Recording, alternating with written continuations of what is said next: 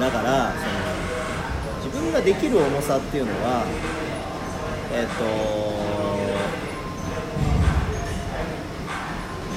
その力を出すねスイートスポットみたいなテニスのねラケットのここに当たったら手に衝撃がありませんよっていう場所をスイートスポットっていうんです、えー、野球だったらバットの芯っていうんです。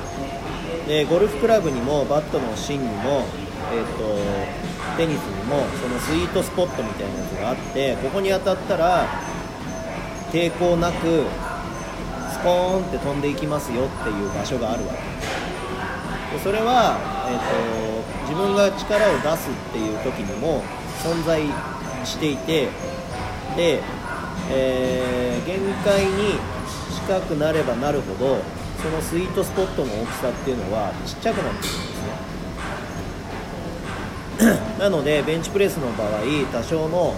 手首の角度だったり力の入り方だったりタイミングだったりちょっと足の位置がずれてたりとか、えー、なんかの要素がずれてるだけで自分の限界のところの重さっていうのが上がらなくなるんです。で、えー、ある程度コントロールできる重さっていうのはそのスイートスポットから多少ずれててもどうにかなっちゃうんで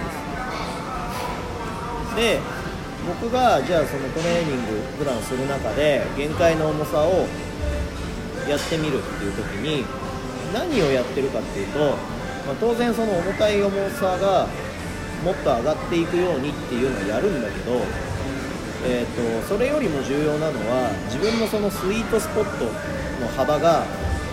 極限まで狭くなった時でも自分の正しい動作ができてるかっていうのを確認してるわけ。